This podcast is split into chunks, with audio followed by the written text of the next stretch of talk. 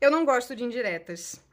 Não gosto, sério. Acho falta de maturidade de quem lança e sempre falta compreensão de quem no fim acaba recebendo a mensagem, que vale dizer quase nunca é o alvo da indireta em questão. De verdade, eu gosto de tudo bem às claras. Aprecio o jogo limpo e a inteligência emocional de quem sabe ser direta e reta em suas análises, conjecturas e observações, porém sem ser discreta no momento em que expõe suas opiniões sobre um fato ou alguém, que em geral é o alvo. Pessoas são complicadas. Ponto. É importante partirmos dessa premissa. E o fato de serem complicadas dá muita margem para desentendimentos, discussões e situações variadas que nos tiram do sério, embora isso em momento algum se torne engraçado de alguma maneira. Só que o problema é que no meio desse balaio há quem não tenha noção alguma sobre nada, que são aquelas pessoas que até têm contato com a indireta que é direcionada para elas, mas a falta de senso as impede de entender a referência, de que aquele é literalmente seu local de fala, ou seria local de escuta. Por outro lado, há pessoas que até são espertinhas, mas não tanto quanto quem deixa de dizer as coisas na lata, o que acaba criando a brecha para a indireta, pelo simples fato de se evitar a fadiga que sempre é gerada em qualquer tipo de confronto, inclusive os verbais. Ou seja, embora muita gente mereça levar uma indireta bem no meio da fuça, que a depender do caso tem o potencial de um verdadeiro soco, há muitas outras que não têm a coragem necessária para simplesmente fazer a braba e mandar a real. Ou o que falta é a disposição para uma briga e essas pessoas acabam levando fama de covardes, não sei bem. Só sei que é assim que surgem as indiretas, que podem ser marolinhas ou como um furacão. Tudo depende se o objetivo foi cumprido ou não.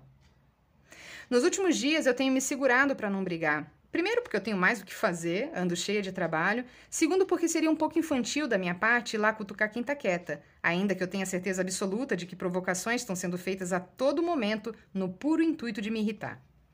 Quer dizer, isso é o que eu me falo e me reafirmo a cada instante. Mas o fato é que o ranço contra certas pessoas tem sempre força suficiente para distorcer completamente a realidade, nos levando a acreditar naquilo que não existe, ou que até existe, mas em menor escala. Essa distorção causada pelo ranço, que cria uma desconexão com a vida real, é um fenômeno muito interessante que não tem nada de científico, mas que ainda assim deveria ser objeto de estudo nas universidades. Afinal, deveríamos saber mais sobre os processos que nos levam ao auge de ficarmos incomodadas pelo simples fato de que alguém está respirando ou existindo. Porque para mim é o ranço que está por trás de muitas indiretas, mas eu falo isso sem embasamento algum, com base apenas no meu achismo e nas análises que faço quando estou entediada. Se por acaso eu fosse adepta das indiretas, você com certeza já teria visto várias mensagens minhas aparentemente sem sentido, porque só poderiam ser decodificadas pela receptora que eu escolhi detestar. Ou melhor, que a vida me forçou a desgostar. Pessoas são complicadas, eu disse, e me incluo nessa porque ainda não virei uma alce. Inclusive, esse ano está sendo particularmente importante nesse sentido, porque tem destacado bem cada uma das minhas deficiências e fragilidades, considerando que eu consegui brigar com absolutamente todas as pessoas do meu entorno barra convívio. Todas. Na minha última corrida, enquanto me arrastava pelas ruas da cidade fingindo correr, frita por causa do sol, pelo calor e devido aos meus pensamentos intrusivos, no final do percurso, de 21 quilômetros, vale dizer, cheguei à sincera conclusão de que claramente o problema sou eu. Só que isso, em momento algum, quer dizer que os demais envolvidos nos meus dilemas sejam santos, porque não são e estão bem longe de ser. Talvez, quem sabe, eu perca um pouco a razão por ficar tão brava com coisas que dizem não ser nada demais, mas isso não exime absolutamente ninguém da responsabilidade de ter me deixado nesse estado. Eu sou muito reativa, muito. Então eu poderia perfeitamente lançar à torto e à direito uma metralhadora de acusações, reclamações e julgamentos, que faço sempre em demasia, até sem querer às vezes. Porém, para sua sorte e minha também, minhas indiretas se resumem a frases soltas como af, que tosca, que eu disparo sem perceber quando estou sozinha logo depois de um gatilho imaginário.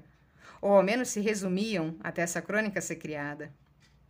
Honestamente, acredito que quem deveria ler tudo isso não vai nem chegar perto porque existe um ranço mútuo entre mim e aquela que me instigou a escrever essas palavras. Mas foda-se, não tô nem aí se vai ler ou não, porque a minha parte, sinceramente, eu já fiz. Bloqueei em todas as redes sociais, parei de seguir nos aplicativos e me blindei de ver tudo que possa de alguma forma me desestabilizar ao ponto de me fazer querer mandar uma invertida, uma indireta ou um soco literário com palavras rudes que, não se engane, eu sei muito bem aplicar. E para finalizar, tomei o cuidado de elaborar esse texto só para dizer que meu silêncio diante da minha irritabilidade não significa nada além de estou cagando para isso. Foi a maneira que encontrei para te dizer que eu não tô nem aí para você.